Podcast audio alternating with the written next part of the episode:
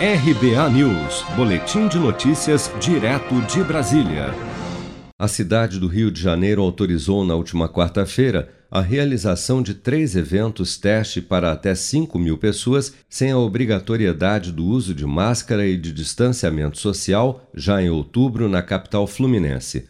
Segundo a Prefeitura, a exigência para o público nestes três eventos será apenas o teste negativo e o comprovante de vacinação contra a Covid.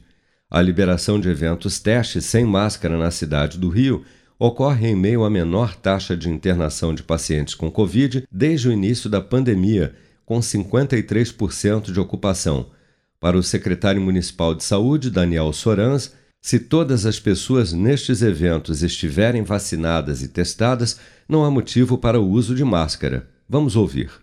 É importante a gente separar que esse evento é um evento em que, teoricamente, ninguém está transmitindo Covid, porque todos foram testados e serão acompanhados por 14 dias pela prefeitura. É diferente de um local em que não tem testagem. Então, nesse local com testagem, as pessoas poderão não utilizar máscara e poderão ficar próximas uma das outras. Nos eventos em que a gente não tem testagem, a gente recomenda ainda que as pessoas utilizem máscara e, sempre que possível, mantenham o distanciamento.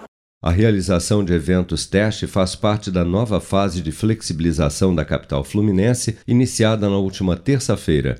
Entre as flexibilizações também está a autorização de eventos em locais abertos para até 500 pessoas, além de ginásios e estádios de futebol que poderão receber público desde que se comprove o esquema vacinal completo contra a Covid.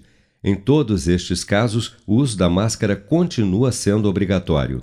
Atualmente, a cidade do Rio de Janeiro está vacinando meninas de 13 anos, adolescentes em geral com 14 anos ou mais, além da dose de reforço dos idosos a partir dos 86 anos contra a Covid-19.